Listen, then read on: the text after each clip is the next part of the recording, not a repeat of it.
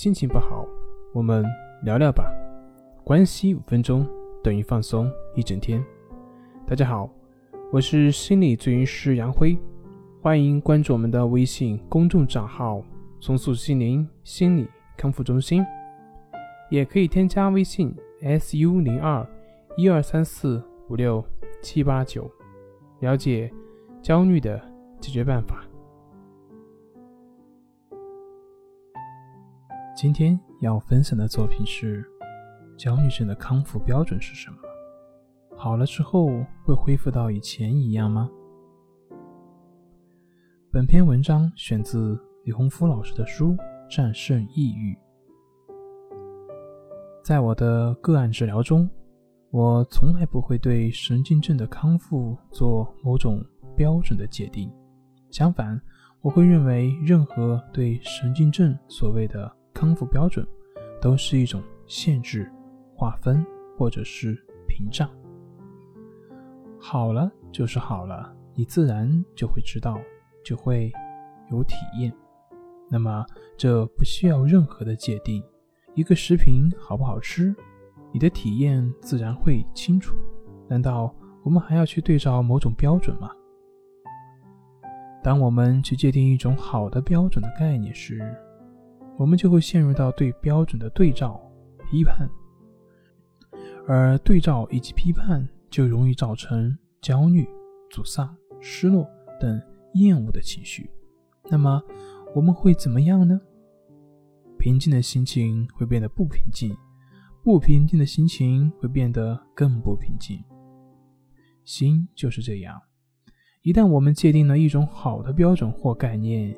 心就会派生出与之相反的坏，因为我们在制造分别、对立。我们会以一颗喜好、厌恶的心去思量、审视。当我们的言行举止、身心状态、所作所为，或者是所遭所遇，不符合我们所认为的好、好的标准，或者是好的正常的时候，心就会变得厌恶。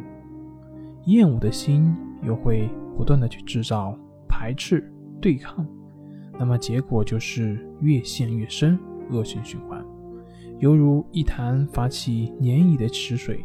我们一边希望池水恢复平静，一边却又不断的搅动池水，这就是很多人一直在做的。在我的个案当中，就有很多这样的患者，起初陷入了这种所谓的好的标准。由此而增添了很多烦恼，君如就是其中的一位。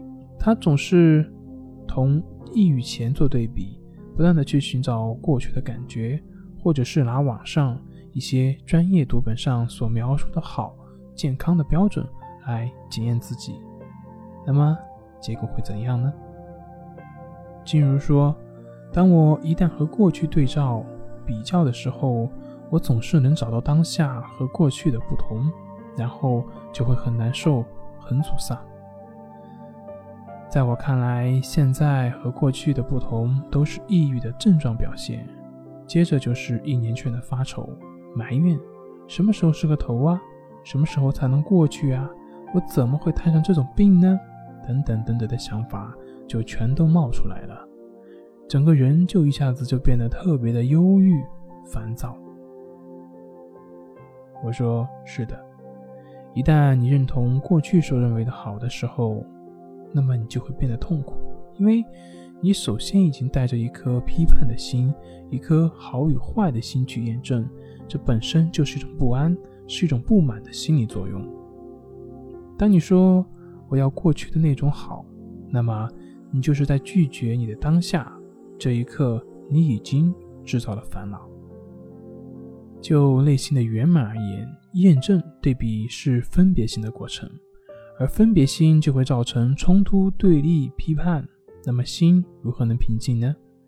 你总是会对当下感到不满、感到失望、感到沮丧，你无法找到自我。虽然你不断的去寻找自我，但却背道而驰。相反，当你不再继续这个寻找对照的过程，和谐和快乐的天性特质就会自然的显现。金如说：“是的，我已经有多少次的体会了。正如您所说，我在努力的接受当下，不去和过去对比，不去寻找过去的好的感觉以及所认为的好的感觉。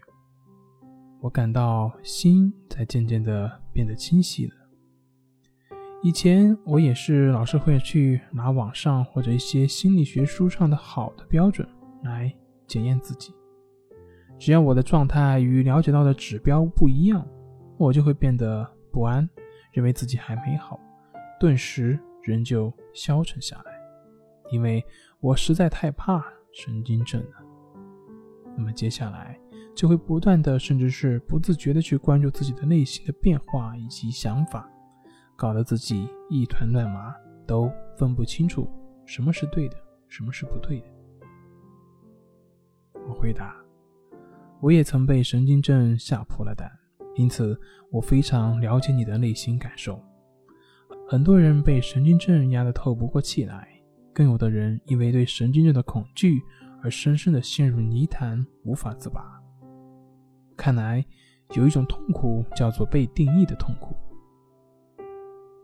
好了，就是好了，因此我们不必去验证、去对照、去同过去比较，一切。你自会清楚。本节目由重塑心灵心理康复中心制作播出。好了，今天就跟您分享到这，那我们下期节目再见。